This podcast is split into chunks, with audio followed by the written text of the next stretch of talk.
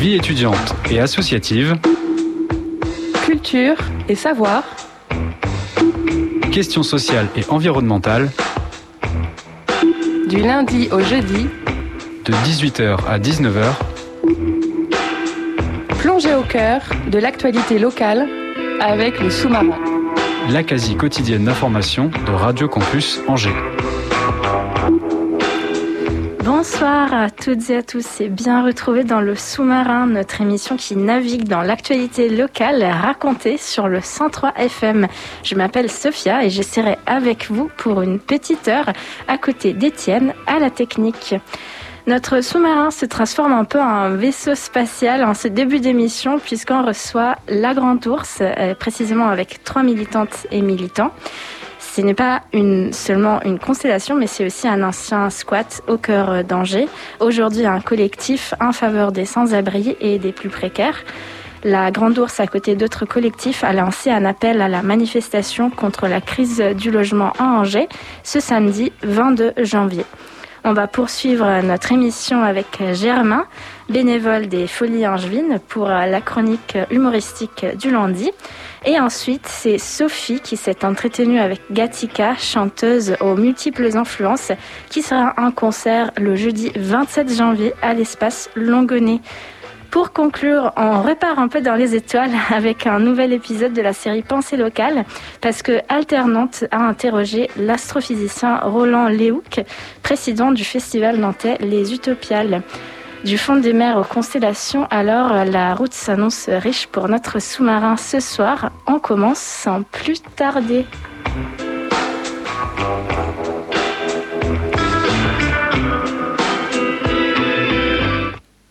Une constellation, c'est vraiment le nom approprié un hébergement des personnes sans abri, un squat, une cantine et une distribution alimentaire, des soirées, des rencontres et aussi un lieu d'appui pour une vingtaine de collectifs et d'associations d'Angers.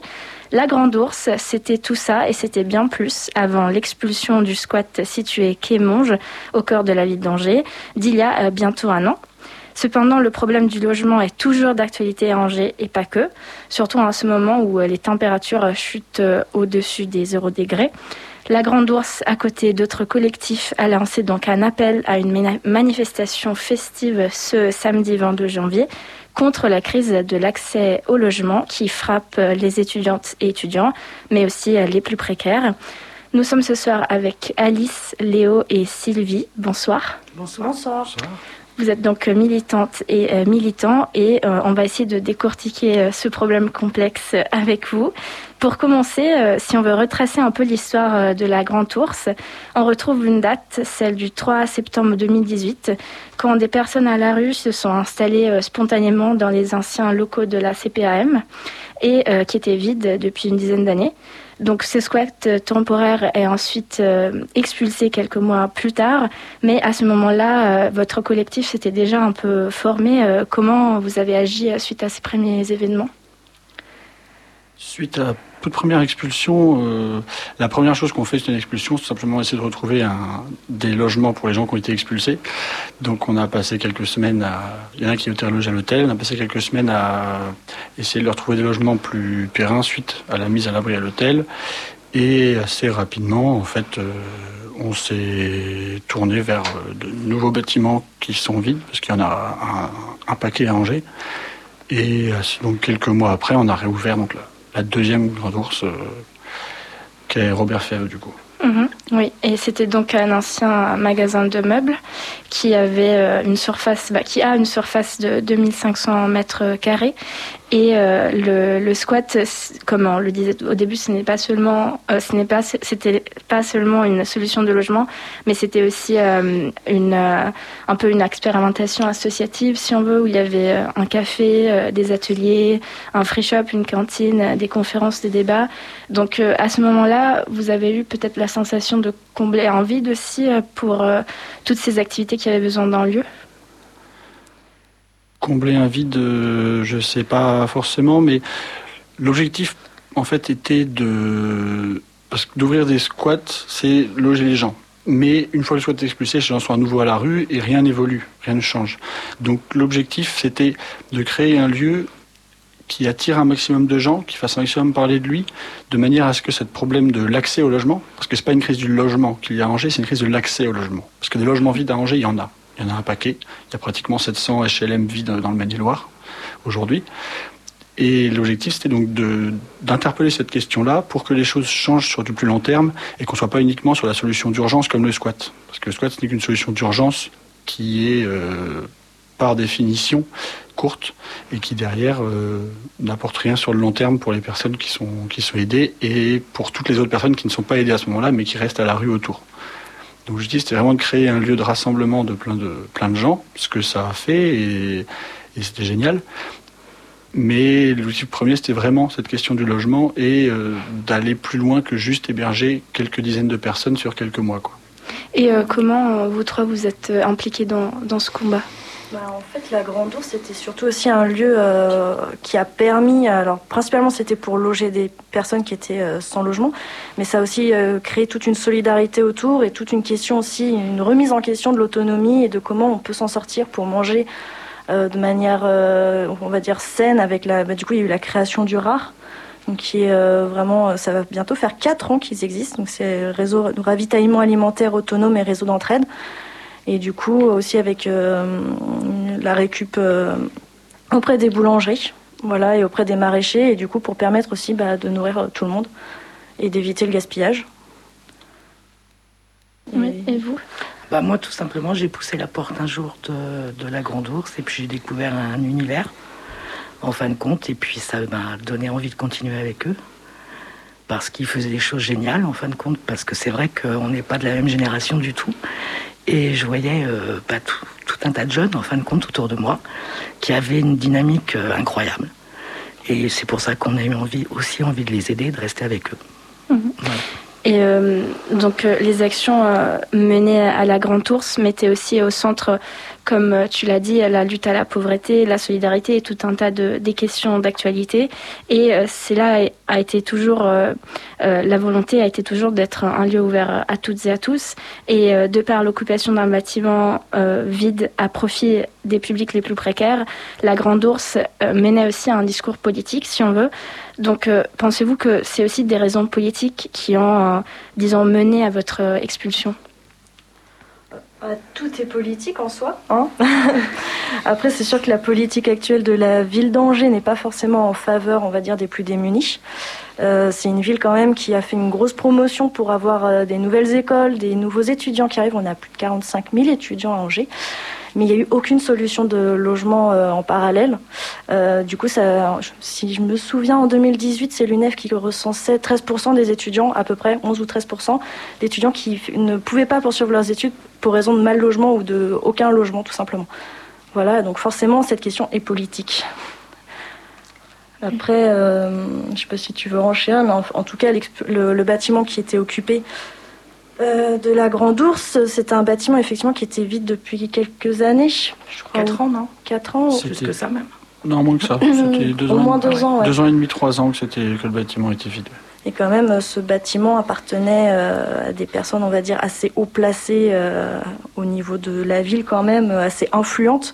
Parce que du coup, c'était le propriétaire, c'était Bertrand Bauder, qui est un des deux fondateurs de la boucherie, donc la chaîne de restauration et euh, en soi qui si vous voulez, le, fait qu'on ait un bâtiment qui soit face au cœur de Maine, donc du coup la nouvelle esplanade euh, du maire Béchu, aussi qu'il soit en bas de la cathédrale, en bas du château, devant la nouvelle passerelle, euh, effectivement, on ne pouvait pas passer inaperçu.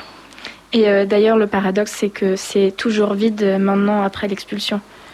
C'est même, assez, assez entre, entre, guillemets, rigolo à souligner, mais depuis que ce bâtiment a été vidé, il y a une chose qui a été faite uniquement, c'est de détruire une, bonne partie du toit du bâtiment. Ce qui fait qu'aujourd'hui il pleut dans le bâtiment et que les voisins, on a discuté, moi j'ai discuté il y a quelques semaines avec une voisine, et depuis que ce toit a été détruit, elle a des infiltrations d'humidité chez elle, alors qu'avant tout allait très bien. Donc du coup, non seulement le bâtiment est encore vide, les gens sont encore à la rue, mais en plus, il crée, des, plus d'embêtements pour les voisins et les voisines qu'à à l'époque, alors qu'on pense toujours que ça y est, un squat, euh, le quartier devient euh, invivable, euh, etc. Mais depuis qu'on n'est plus là, ils ont plus d'embêtements qu'avant. Et, et d'ailleurs, comment est-ce que vous avez par exemple essayé d'entamer un dialogue avec la mairie pour trouver une solution? Avec la mairie, alors on avait essayé à la première Grande Ourse d'avoir un dialogue avec les pouvoirs publics en général, et ça a très très vite été, ils ont très vite coupé court. En fait, ils ne veulent absolument pas discuter avec nous. Pour eux, on est, je pense, gênant. Ça, c'est une certitude. Dangereux, peut-être. Ce qui est sûr, c'est que Béchu nous avait qualifiés de voyous, je crois bien. C'est ça. Donc, euh, disons que Christophe Béchu nous déteste. Euh, les gens euh, qui sont élus au conseil départemental et autres c'est la même chose. Donc euh, avoir un discours avec, des gens qui vous considèrent comme des voyous et ne veulent même pas savoir que vous existez, c'est assez compliqué. Et euh, Sylvie, euh, tu me disais tout à l'heure que tu fais partie du droit au logement. c'est un mouvement qui s'est créé après l'expulsion de la Grande Ourse? C'est une association qui s'est créée. alors, un des, des membres, on va dire, fondateurs à Angers, va vous dire que c'est grâce à l'ancienne Grande Ourse que le droit au logement s'est créé ici. Euh, quoi dire de plus qu'en fin de compte, nous, on travaille surtout sur les, le sans-abrisme, parce qu'effectivement, hein, de toute façon, à Angers, il y a plein, plein, plein de logements vides. Le maire estime que ça ne doit pas être intéressant, puisqu'il n'y a pas longtemps, d'ailleurs, à une réunion publique euh, sur la Roseraie, il a dit que les associations mettaient les gens en caravane pour se servir un peu de la misère pour euh, se valoriser. En fin de compte, alors que effectivement, normalement, c'est son travail. C'est leur travail de le faire, mais bon, s'ils le font pas, euh, nous, on est bien obligés de le faire parce que personne ne, s'occupera d'eux. Actuellement, on les loge en caravane, c'est les caravanes de la Roseraie. Ils sont expulsables dans trois jours et il n'y a absolument aucune solution aujourd'hui. Et euh, d'ailleurs, le, le SAMU social reçoit beaucoup plus d'appels que le nombre de places qui sont disponibles, comme tu le disais aussi euh, tout à l'heure. Ah oui, oui, tout à fait. Euh, quand on parle du 115, de toute façon, le 115, c'est, euh, pour moi, c'est une misère. On avait reçu d'ailleurs une, une femme un, un après-midi à la Grande Ourse qui vivait au 115 avec son fils qui avait 5 ans. Le matin, elle est obligée, donc elle sortait à 7h30, je crois que c'est ça, 7h30, hein, on lui donnait un petit déj pour son, pour son enfant. Elle était obligée d'aller euh, par la rue Boucher-Thomas, je crois que c'est France Terre d'Asile là-bas, pour laver son fils, reprendre le bus pour l'emmener à l'école à mon plaisir. Et voilà, on lui donnait rien d'autre. Donc euh, je trouve ça lamentable. Et euh, oui, bah, pour compléter, c'est vrai que le 115, il y avait déjà cette problématique, c'était au niveau de là où il y a actuellement la nouvelle patinoire d'Angers. Euh, ça se trouvait à cet emplacement-là et ça avait été déjà, euh, il y avait, ça avait déjà été interpellé auprès de la municipalité comme quoi il n'y avait pas assez de place. Il y avait 61, 62 places. Et quand ils l'ont délocalisé, il y en a toujours 62. Euh, ils n'ont pas du tout agrandi l'espace ni donc ça se fait toujours dans des Mm, dans des préfabriqués, c'est vraiment, euh, vraiment précaire. C'est entre une grande route, une, voie à sens unique sous un pont et c'est à côté des voies ferrées. Donc c'est vraiment coupé en plus euh, de la ville d'Angers. C'est vraiment euh, caché volontairement. Et il n'y a aucun espace pour pouvoir s'abriter pour attendre, parce que je crois que l'ouverture des portes c'est vers 20h. Et du coup, même 21h, donc généralement il fait nuit. Quand il pleut, il n'y a clairement pas de place pour s'abriter, il n'y a pas d'espace. Et il y a beaucoup de personnes qui viennent attendre de savoir s'ils pourront ou pas dormir à cet endroit-là et qui, en fait, à 21h30, vont se rendre compte qu'ils sont juste dehors, donc sans solution. Euh, le SAMU est censé apporter des couvertures quand on les appelle et euh, régulièrement vont répondre que bah, non, ils en ont déjà reçu la semaine d'avant, ainsi de suite. Euh, et d'ailleurs, devant la Grande Ourse, au tout début, il y avait un grand porche où dormaient déjà des personnes à l'époque où le bâtiment était fermé et où là maintenant ils ont mis un grand mur de pierre et donc si vous pourrez remarquer en vous baladant mais il y a des personnes qui dorment du coup dehors au niveau de la passerelle et qui n'ont vraiment aucun abri quoi. Et en ce qui concerne les autres activités qui avaient lieu à la Grande Ourse, comment elles se sont évoluées depuis? Est-ce que vous continuez à travailler ensemble? Il y a différentes. Ça dépend des activités, comme il y avait la, ce qu'on appelle la, la fripisserie, donc une épicerie gratuite, enfin pas tout à fait gratuit, c'est gratuit, mais c'est à prix libre. On donne ce qu'on veut, ce qu'on peut, et on prend ce qu'on veut. Euh, aujourd'hui, elle est encore vivante, c'est-à-dire qu'on a acheté une caravane, et avec cette caravane, on se déplace euh, le jeudi, on est à, sur le campus de Belleveille, pour les étudiants euh, précaires. Le vendredi, on est censé être à Montplaisir. Le problème, c'est qu'à Montplaisir, la police municipale est passée deux fois, d'ailleurs de, manière assez agressive, pour nous dire qu'on n'avait pas le droit d'être là, c'est-à-dire qu'on occupe illégalement l'espace public. Et donc on est censé faire une demande à la mairie pour pouvoir continuer à faire ça à mon plaisir sous peine de 1500 euros d'amende. Et le samedi, on est là tous les samedis à la Roseraie, place Jean 23. Là, ça passe très bien. Ça, c'est pour la épicerie. Ensuite, il y a beaucoup de choses en fait qui sont nées de la Grande Ours. On parlait du rare tout à l'heure, mais euh, il y, a, un garage associatif, il y a une auto-école associative, il y a il y a le RAB, Réseau Autonome du Bâtiment, dont, l'objectif est de, d'aider partout où il y a des, coups de main à, filer d'un point de vue d'un point de vue de la construction de bâtiments, la rénovation, avec l'objectif premier à long terme serait de pouvoir euh, racheter des, bâtiments peut-être en ruine, les retaper et pouvoir donc loger les gens là-dedans de façon digne et pérenne, quoi.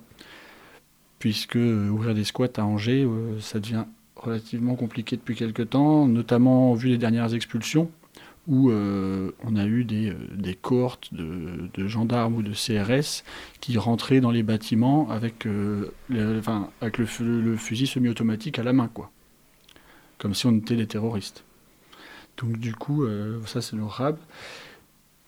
Et il y a, d'autres choses encore qui existent un petit peu autour des différentes activités, mais sur ce qui se passait vraiment à la Grande Ourse, donc la épicerie principalement, il y a donc la caravane qui tourne, et il y a une recherche de local commun aujourd'hui pour toutes ces différentes associations et collectifs pour pouvoir euh, y installer une ludothèque, une bibliothèque, un café, un resto associatif, et pour pouvoir donc continuer tout ce qu'on a pu faire avant, mais dans un lieu qu'on donc euh, qu'on louerait et non pas non plus dans un squat, puisque ben, euh, la répression a commencé à se faire un peu plus sévère depuis quelques temps.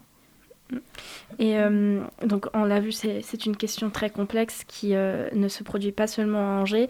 Euh, juste pour en citer une, on peut aussi penser à la Maison du Peuple à Nantes, qui a été expulsée aussi récemment. Et les institutions ont réagi à peu près de la même manière. Et tu le disais aussi tout à l'heure, le prix du logement a augmenté à Angers. Le prix du mètre carré locatif a augmenté de 30% en 10 ans. Et euh, donc, euh, c'est un problème complexe, mais euh, quelles seraient, d'après vous, des solutions efficaces qu'on pourrait mettre en place ici à Angers? Mmh. Après aussi pour ajouter à votre liste d'informations, les Airbnb aussi ont été détaxés sur Angers, euh, si je dis fin 2018. Ah oui. Et ça aussi c'est quelque chose, c'était plus pour se tourner vers le tourisme et favoriser aussi toutes les personnes qui vont travailler à Paris et qui vont venir sur Angers aussi. Et c'était une manière en fait de la ville d'Angers aussi de faire du lien avec les grandes villes. Mais alors ça a encore plus favorisé aussi sur la question du logement. Euh, sinon, au niveau des solutions, on a aussi l'association euh, Asso euh, Toi à moi, donc Toi TOIT, mm. qui vient d'apparaître sur Angers. Alors, ils sont, que, ils sont peu pour l'instant, donc c'est tout nouveau. Et c'est dans la même démarche aussi de pouvoir créer en fait des logements de manière, de manière périn pour les personnes sans abri. Sinon, d'un point de vue des solutions, il y a des solutions qui peuvent être mises en place par les mairies. Là, c'est le, problème, c'est que c'est une volonté politique. Et comme la mairie d'Angers, sur la question du logement des personnes précaires, depuis quelques années, mène une politique que je qualifierais de politique de salopard, concrètement. Hein. J'insulte personne, je parle de la politique de la mairie, mais c'est une politique réellement de salopard, c'est-à-dire qu'il y a des gens à la rue, on les y laisse et on leur dit débrouillez-vous, vous, n'avez qu'à pas être pauvre, en fait, tout simplement. Parce qu'un un maire, en tant que maire, a le droit de réquisitionner des bâtiments qui sont vides pour y loger des personnes sans abri, ou pas sans abri, mais juste pour y loger des personnes qui seraient à la rue. Comme j'ai dit tout à l'heure, en Maine-et-Loire, il y a 690 logements HLM qui sont vides. Je ne parle que des HLM, hein, uniquement. Donc ça fait tout de même 690 logements qui pourraient être réquisitionnés sans aucun problème. Ce sont des HLM, c'est pour les gens en précarité, mais qui ne le sont pas. Donc c'est uniquement politique. C'est pour ça que j'ai une politique de salopard, et j'assume complètement ce que je dis. Et il y a une deuxième chose, qui est que depuis euh, la loi Elan 2018, les mairies ont le droit d'encadrer les loyers dans leur ville. C'est quelque chose qui est nouveau, mais qui pourrait être mis en place très simplement. C'est juste une décision du conseil municipal. Mais quand l'objectif, c'est de faire rendre la ville plus attractive économiquement, plus les prix montent, plus il y a des gens riches qui viennent, etc. Donc c'est leur logique. Parce qu'il faut savoir que donc, tu parlais tout à l'heure du, donc de 30% d'augmentation du mètre carré locatif depuis 10 ans. Et alors le mètre carré à l'achat, c'est entre janvier 2019 et janvier 2020, donc en un an, il a augmenté de 19%.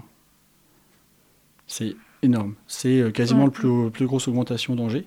Et ça, ça pourrait être encadré par la mairie. Mais la mairie choisit de ne pas le faire. La seule chose qu'ils ont faite, c'est de demander aux promoteurs immobiliers, quand ils construisent des logements nouveaux, de garder 25% de ces logements à un prix raisonnable. C'est ce qui est écrit dans. C'est une charte qui est non contraignante, donc ils en font ce qu'ils veulent. Ils l'ont tous signé. Hein. Je veux euh, ça ne les engage à rien du tout. Et, euh, c'est uniquement, euh, oui, c'est la seule, la seule chose qui a été mise en place par la mairie pour essayer d'endiguer ce problème-là. Donc autant dire qu'ils n'ont absolument rien fait. Euh, donc euh, c'est un problème euh, complexe et pour sensibiliser à ces problèmes, vous invitez à la manifestation ce samedi 22 janvier à 16h30 au Jardin du Mail, une manifestation festive contre la crise de l'accès au logement à Angers et on l'a vu contre la, politique certainement défavorable aux plus démunis ici dans cette ville. Et donc pour en savoir plus, je vous invite à regarder la page Facebook La Grande Ours et voilà, si vous voulez ajouter quelque chose à propos de la manif. Bah, la manifestation, elle se veut déjà euh, festive et aussi c'est une manifestation où on veut pouvoir aussi donner la parole euh, aux, personnes qui vivent dans la rue, qui puissent aussi expliquer ce qu'elles vivent. Donc il y aura quelques prises de parole. Euh, et puis ça fait quand même, c'est symbolique, hein, mais ça fait un an que la Grande Ourse a été expulsée, qu'il y avait une, plusieurs dizaines de personnes qui étaient logées, que ce soit temporairement ou sur le long terme. Euh, et donc là, euh, il n'y a eu euh, aucune solution concrète. Le bâtiment a juste été dévitalisé. Et donc, c'est vraiment une. Ça fait un an pile, donc c'est très symbolique. Eh bien, merci donc à Sylvie, Léo et Alice pour votre intervention. Et quant à nous, on se retrouve juste après Mahalia Doyo de Gontard.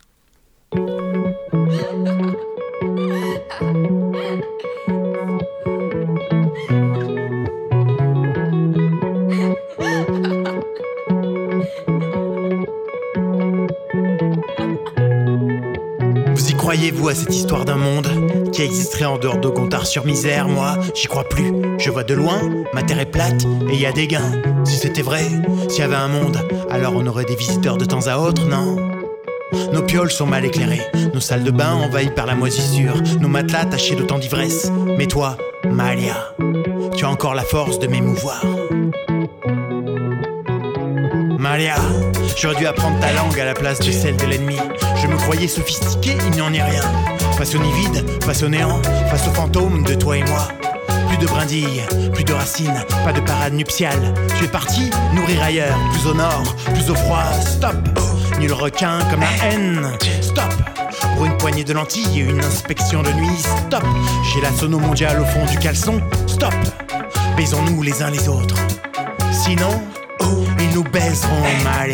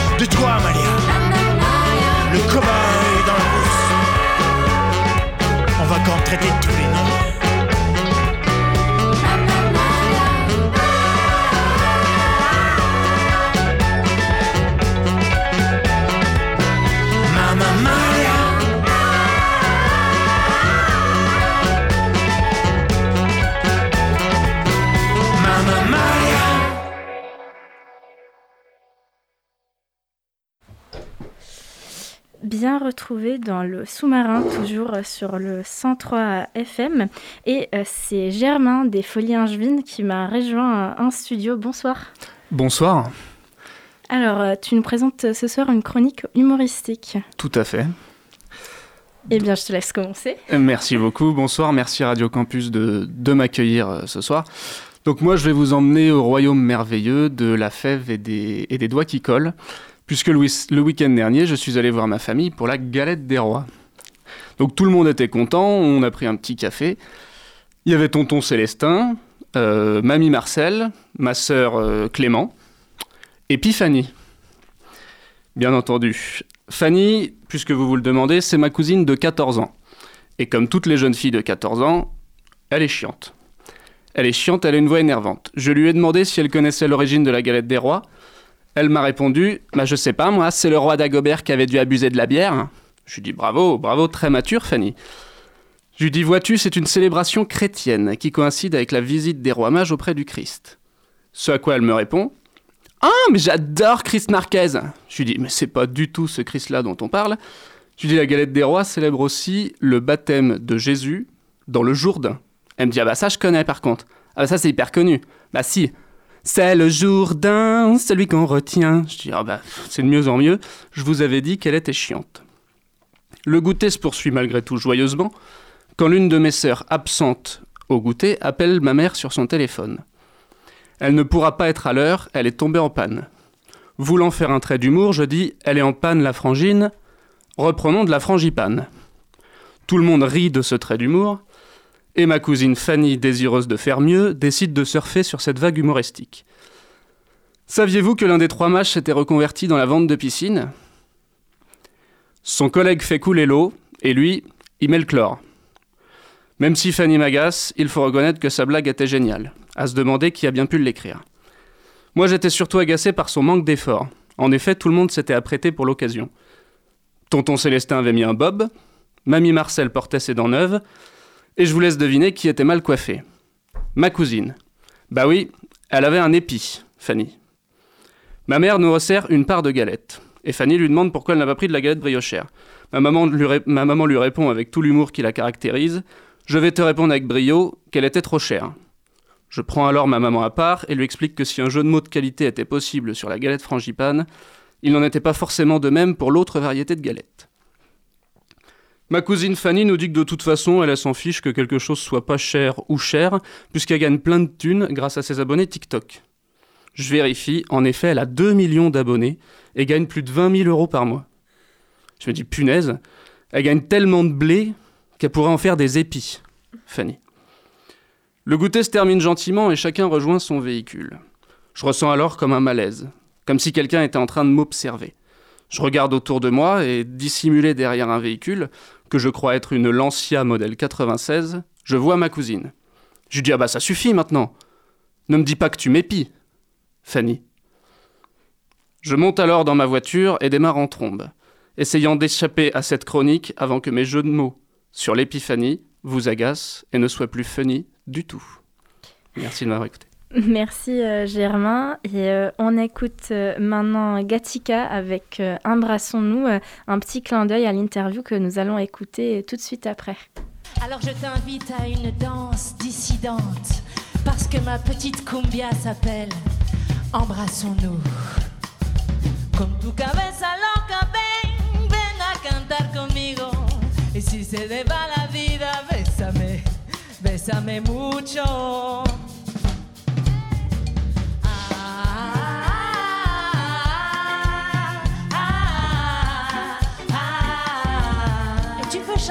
avec. Ah, ah, ah, à quoi bon tant d'ivresse? Est-ce pour la beauté du geste? Est-ce pour fêter ce qui reste? Ou juste pour l'ivresse? Ou juste pour l'ivresse? Ou juste pour l'ivresse?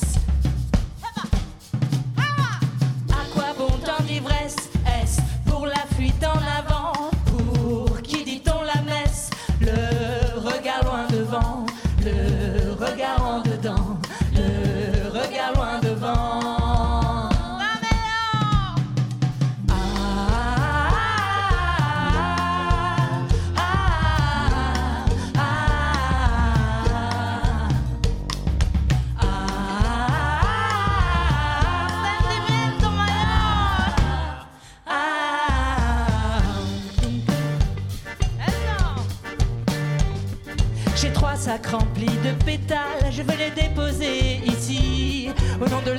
qui détale, au nom de ceux déjà partis. Et je boirai à notre santé, à nos amours, à nos regrets. Et je boirai à notre santé, à nos amours, à nos regrets. Et si la lune boit aussi, c'est peut-être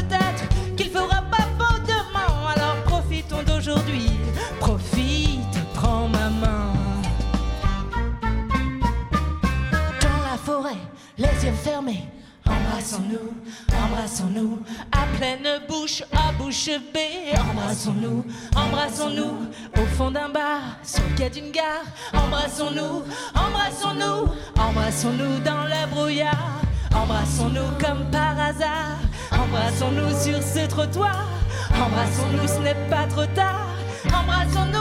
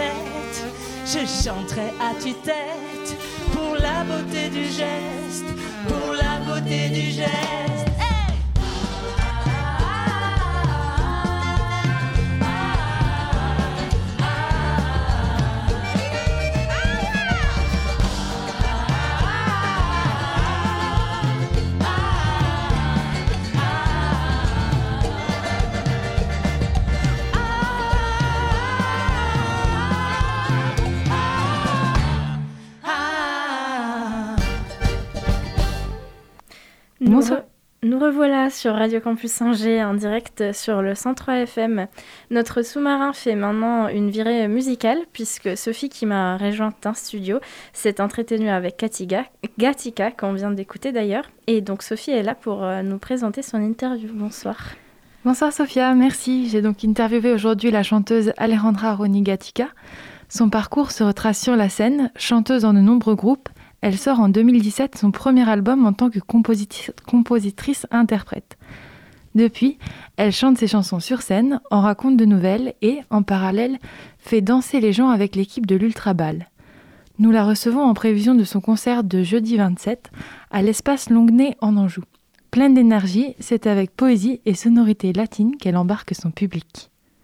Bonsoir à tous, je suis pour vous aujourd'hui en ligne avec la chanteuse Alejandra Ronigatica, dit Gatica. Bonsoir. Vous avez grandi à Nancy, mais vous semblez très attachée à votre terre natale, le Chili. Quels souvenirs vous ramènent à ce pays de cœur? Euh, plusieurs euh, souvenirs, des souvenirs euh, d'enfance, euh, puisque j'ai passé un peu de temps là-bas quand même euh, quand j'étais. Je, je suis arrivée en France à un an et puis ensuite j'ai fait là-bas un an de maternelle aussi. Donc j'ai des souvenirs de- d'enfance, j'ai des souvenirs de voyage, puisque les dernières fois que j'y suis allée, c'était pour enfin euh, découvrir mon mon Chili en tant que en tant que terre et parce que comme j'ai beaucoup de famille là-bas, c'est vrai que j'ai pas j'avais pas encore eu l'occasion de de beaucoup visiter à part euh, à part ma famille, voilà. Donc euh, là récemment, ça a été plus des voyages et des des découvertes, et puis le désert, et puis et puis la tendresse qui a là-bas aussi. Enfin voilà, c'est toute la culture chilienne, les chansons que ma mère me chantait quand j'étais petite, par exemple. Et justement, en quoi cette culture chilienne a inspiré votre manière de voir les choses, par exemple dans votre vision du monde? Ah, Dans ma vision du monde, alors euh, euh, j'ai pas trop envie de sortir des clichés non plus sur euh, sur le Chili, qui est quand même finalement mon pays de naissance en effet, mais un pays que je connais moins que, que le pays où j'ai grandi, mais euh, comme je vous disais, il y a quelque chose là-bas d'assez euh, euh, plus naturel dans les échanges, je sais pas comment dire, sociaux, humains, etc. Il y a, il y a vraiment une tendresse là-bas quand on va à la boulangerie. Vraiment, la boulangère vous dit qu'est-ce que tu veux, mon amour, alors qu'elle vous connaît pas. Hein, mais enfin, c'est une façon en espagnol de dire les choses qui qui passeraient pas forcément en France. mais bon, il y a ça. Euh, et puis après, là, récemment, euh, bah, il y a les derniers faits euh, politiques, qu'est-ce qui s'est passé là-bas. bah du coup, je ça ça, je me souviens plus de la, question de base, mais le fait est qu'il y a, il s'est passé de grands mouvements politiques là-bas. Euh, que c'est la petite lueur d'espoir de ce début d'année et Dieu sait que bah, des lueurs d'espoir on n'en a pas beaucoup beaucoup donc euh, c'est vraiment beau de pouvoir se raccrocher à ça je trouve euh, et puis euh, voilà, du coup l'histoire, après 30 ans de dictature, euh, montre aussi qu'un peuple qui se réveille bah, peut, peut faire bouger les lignes et que c'est ce qui est en train de se faire. Ça, c'est inspirant, très inspirant.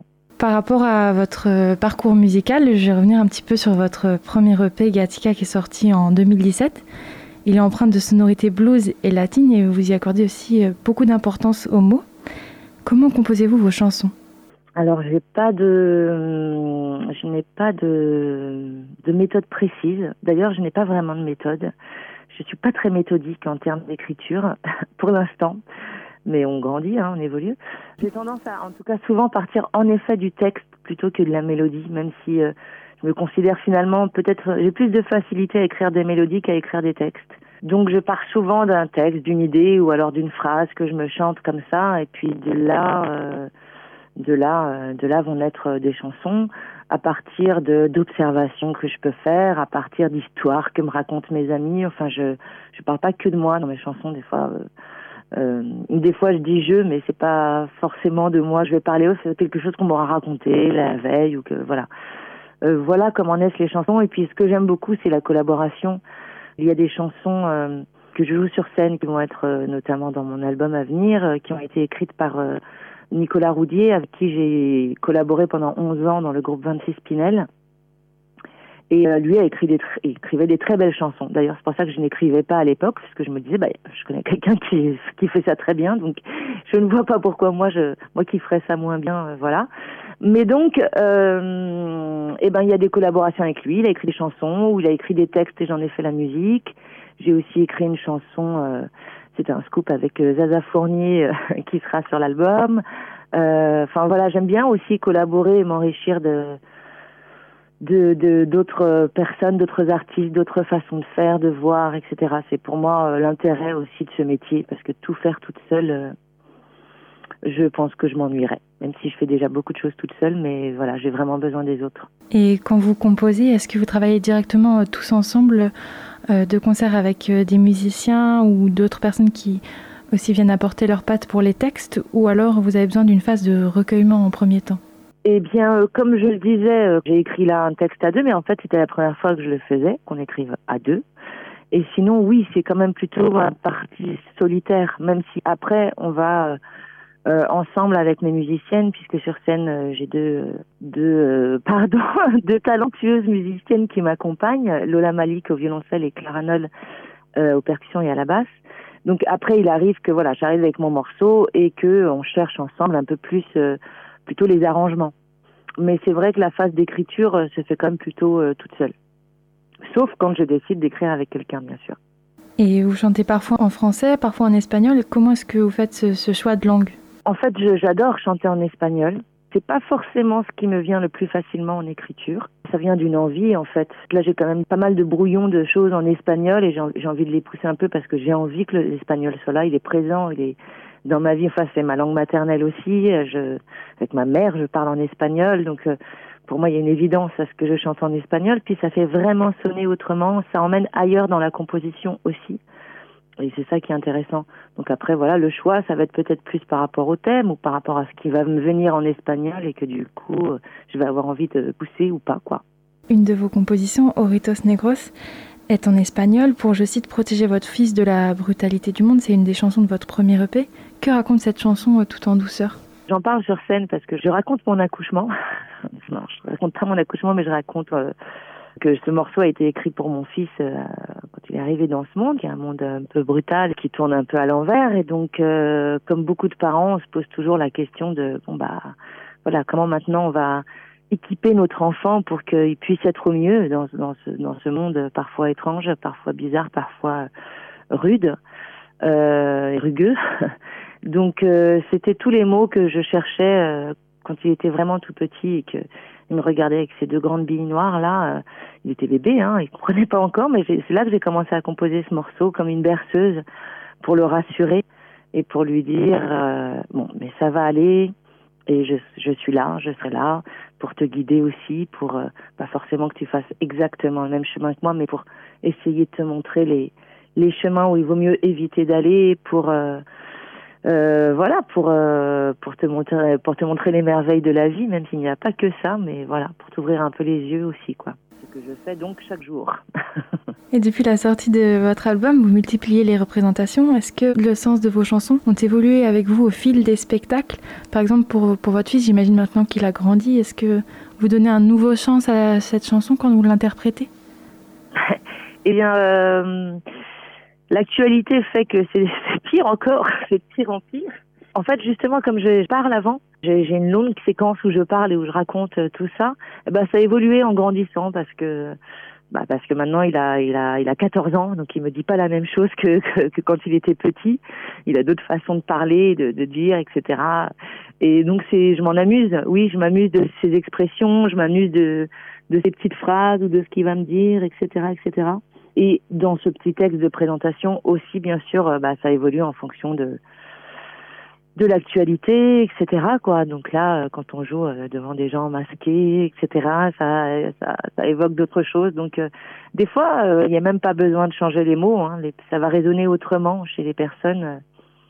Les mêmes mots vont résonner autrement selon la, je pense, selon la période qu'on traverse, etc. Ainsi, on comprend que le live fait partie intégrante de votre construction en tant qu'artiste. Qu'est-ce que vous préférez dans l'expérience de la scène et qu'est-ce que ça vous apporte? Qu'est-ce que qu'est-ce que je préfère euh, à tout euh, l'échange le enfin il y a plusieurs choses. Il y a déjà que j'ai une superbe équipe euh, et que déjà on est toujours contente de se retrouver avec mes musiciennes et le ou les techniciens selon selon les dates où on est.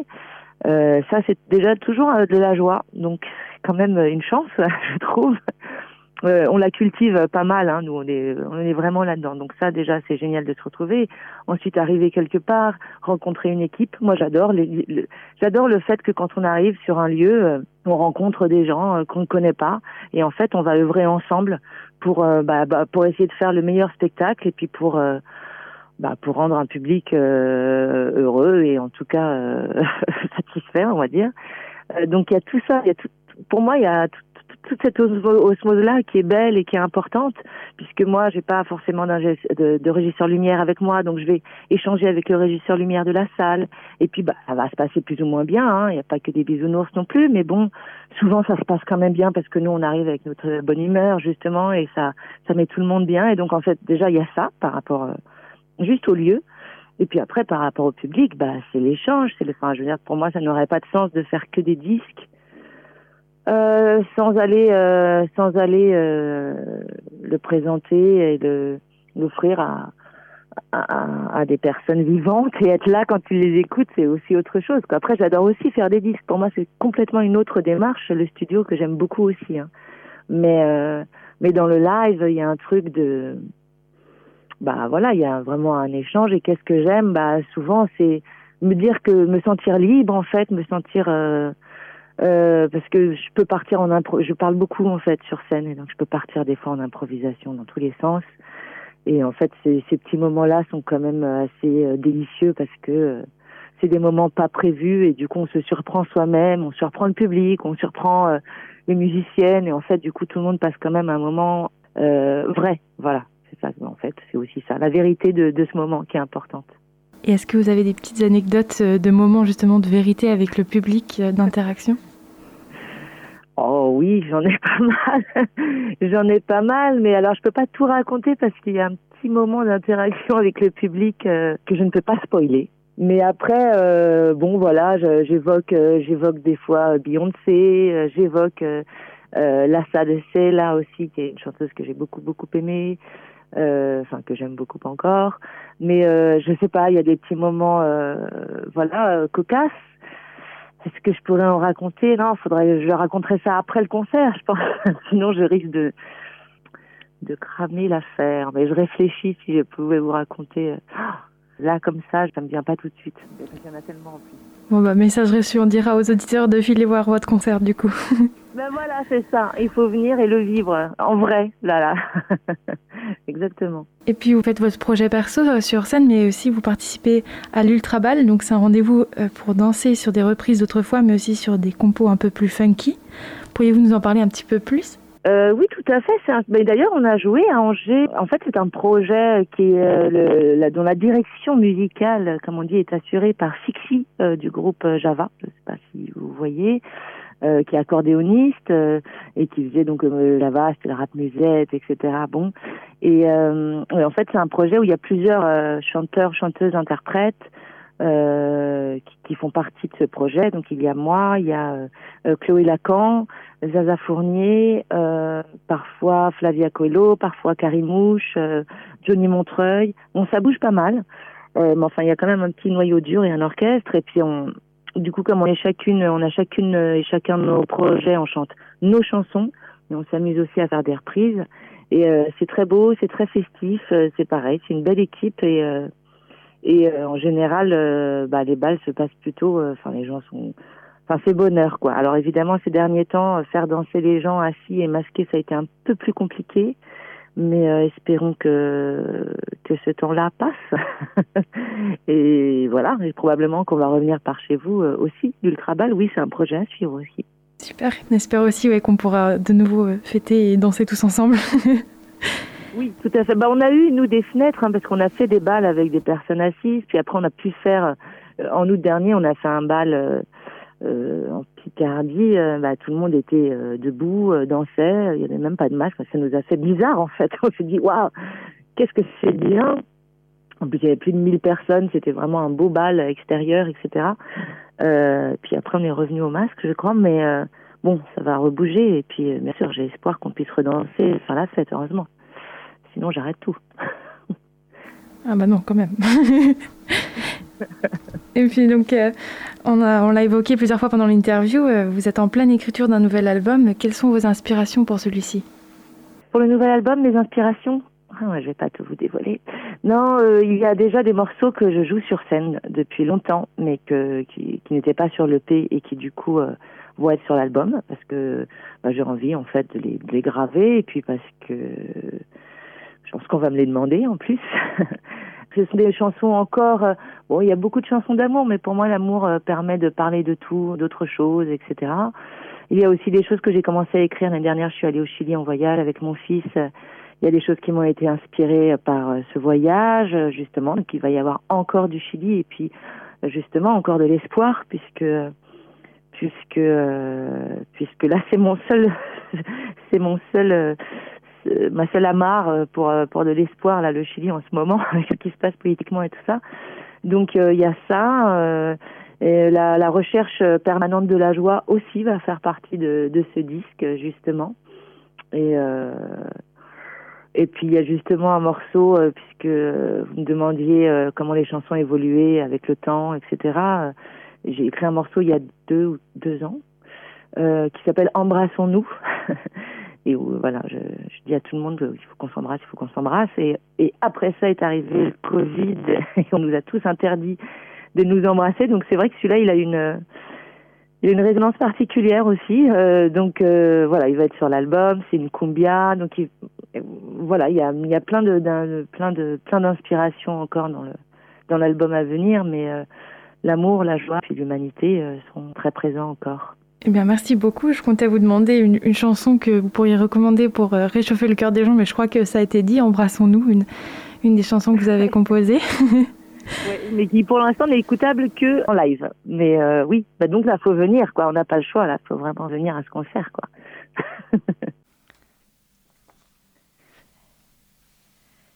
Eh bien, je n'aurais pas dit mieux. À tous nos auditeurs, vous pourrez retrouver Gatica à l'espace Longny en Anjou le 27 janvier à 20h30.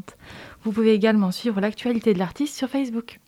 Merci euh, Sophie. Et nous, euh, pour euh, conclure cette émission sur Radio Campus Angers, on vous propose un nouvel épisode de la série Pensée locale, réalisé par les radios de La Frappe. Et c'est Michel Sourger d'Alternante, cette fois-ci, qui a rencontré Roland Léouk, astrophysicien et président des Utopiales à Nantes. Il nous propose une réflexion sur la notion du local d'un point de vue scientifique. Pensée locale, un enjeu de société. une émission des radios associatives des Pays de la Loire. Cette semaine, prenons de la hauteur et pensons le local avec le regard de Roland Lehoucq, astrophysicien à l'Institut de recherche sur les lois fondamentales de l'univers et président du Festival des Utopiales, et de François, rencontré au hasard d'une déambulation dans le centre-ville de Nantes. Comment un astrophysicien définit le local? Ah, Ça c'est une question d'échelle. Alors, euh, si vous, ça dépend à qui vous parlez comme astrophysicien. Si c'est quelqu'un qui est euh, dans le monde de la planétologie, le local c'est la Lune, disons, et un peu plus large c'est le système solaire. Si c'est un planétologue qui s'intéresse aux exoplanètes, alors le local, ça devient d'emblée la galaxie, puisqu'on a découvert maintenant plus de 4700 euh, exoplanètes dans notre galaxie. Donc ça devient tout de suite des distances qui sont bien plus considérables que celles qui sont dans le système solaire. Et puis, si vous parlez maintenant à quelqu'un qui s'intéresse euh, aux galaxies, alors lui, il va vous parler du groupe local. Le groupe local, c'est notre Voie lactée et c'est d'autres galaxies qui sont autour, qui vont avec elle dans ce qu'on appelle le groupe local. Notre galaxie étant l'une des deux plus grosses, l'autre plus grosse étant la galaxie d'Andromède, qui est à 2 500 000 années-lumière. Donc là, on passe vraiment dans un autre monde en termes de distance. Et puis après, il y en a qui vont vous dire Ah oui, mais moi, je ne m'intéresse pas aux galaxies et au groupe local, je m'intéresse aux, amas de galaxies, à une structure encore plus grande. Ils vont vous parler de l'amas local. Alors là, c'est l'amas des galaxies, c'est un amas qui regroupe des groupes de galaxies. Et donc là, on est encore dans une échelle plus grande. Donc le local, ça dépend toujours de qui parle. C'est une question d'échelle en fait. Et en astrophysique, on est obligé de manipuler de la plus petite échelle, finalement de l'échelle nucléaire, dans les réactions nucléaires qui se déroulent au cœur des étoiles par exemple. Donc là, c'est des échelles qui sont millionièmes de milliardièmes de mètres, jusqu'aux échelles les plus grandes, c'est-à-dire l'univers dans son ensemble. Et de l'une à l'autre, il y a 26 euh, ordres de grandeur, 10 puissance 26 écart, un écart de, taille. Et donc ça fait quelque chose comme euh, 10, alors 10 puissance 26, c'est dur à dire, hein. c'est un dixième de milliard, de milliards, de milliards. Voilà, c'est beaucoup en tout cas. Et si je m'adresse à vous? Comme j'ai agi en cosmologie, effectivement, pour moi, quand on me dit local, en, tant qu'astrophysicien, j'ai tendance à penser au groupe local. Notre Voie lactée et puis, euh, et puis les galaxies qu'il y a autour, c'est ce qui me tombe le plus facilement sous le sens, et à l'amas local. Donc plutôt aux échelles, aux très très grandes échelles, plutôt qu'aux échelles intermédiaires qui seraient celles euh, euh, internes à la galaxie ou carrément encore plus petites, mais déjà très grandes pour nous le système solaire. À tous de DDO, attention pour le décompte final.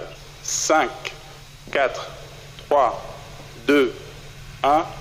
Ah oui, la station orbitale est à 400 km. Nantes-Paris, quelle distance? Je ne pas en tête, mais je dirais en ordre de grandeur 400 km. Lyon-Paris, à peu près 450. Donc voilà, la station spatiale, elle est euh, vue de Paris, elle est aussi loin que Lyon ou Nantes. Quoi. En termes de distance, elle est vraiment euh, assez proche. Hein. C'est des distances qui sont internes à la France. Hein. Enfin, il n'y a pas besoin d'aller à l'autre bout du monde pour atteindre la station spatiale internationale. Et même l'espace est encore plus près. La limite euh, un peu arbitraire définie pour l'espace, c'est 100 km d'altitude. Donc voilà, 100 km, c'est extrêmement proche. Hein. Pensée locale, un enjeu de société. Comment vous définiriez le, local? C'est pas un test, hein, évidemment. vous avez bien compris l'idée. Hein. L'univers au niveau local, pour moi, c'est ça. C'est, y a pas de, on ne sait pas ce qu'il y a vraiment euh, localement. Il y a de plus en plus de recherches qui sont faites. On découvre aujourd'hui qu'on a des planètes qui sont, comment dire, peut-être habitables ou des choses comme ça et on se rend compte que bah, peut-être qu'un jour on va découvrir qu'on n'est pas tout seul. Je serais euh, curieux de découvrir un jour une planète euh, pas si loin que ça et de se dire qu'il y a la possibilité de se dire qu'on peut y aller. On voit bien qu'aujourd'hui, euh, sur Mars ou des choses comme ça, on a déjà un, peu de mal à y aller. Euh, donc, euh, pourquoi pas dans 100, 200 ans, aller, aller là-bas aussi facilement que d'aller aujourd'hui Paris, Paris-New York, un truc comme ça. Comme on voit les, milliardaires aujourd'hui qui se tirent la bourre pour aller dans l'espace, faire des courts séjours de quelques heures, je crois. Ils vont dans l'espace Elon Musk, etc. Oui, il va en orbite carrément, Elon Musk. Et les autres, ils font des vols qu'on appelle suborbitaux, ils vont à 100 km d'altitude. Ils vont pas très loin finalement, ils vont juste verticalement. C'est ça la difficulté. Un peu au-delà de 100 km, ils disent, ils disent je suis dans l'espace. Voilà.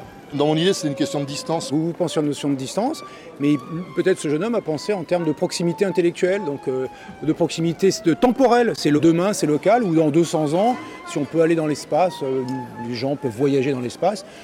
C'est local parce que l'humanité elle est là depuis 4 euh, millions d'années sur Terre, donc finalement c'est dans pas si longtemps, 200 ans. Pour prolonger la réflexion en cette période de Noël, devant le sapin, vous pouvez demander à votre entourage, au grand comme au petit, si l'objet, souvent une étoile, accroché à la cime de l'arbre, est proche ou distant de leurs mains. C'était Pensée locale, un enjeu de société. Une émission de la Frappe, la Fédération des radios associatives en Pays de la Loire. Un reportage de Michel Sourget pour Alternante FM. Et nous voilà arrivés à la fin de notre périple stellaire et sous-marin d'aujourd'hui sur le 103 FM. Mais restez avec nous ce soir pour l'artichaut, tout de suite de 19h à 20h. Gwen reçoit aujourd'hui Louis Mathieu, président de l'association Premier Plan, pour parler de la nouvelle édition du festival qui approche à grands pas. Et euh, sur Radio Campus, c'est une soirée en musique avec euh, Melodub à 21h et Bamboo Station à 22h. Merci à Étienne qui a assuré la technique de cette émission ce soir. Et surtout, merci à vous toutes et tous de nous avoir suivis. Très belle soirée à vous sur Radio Campus Angers.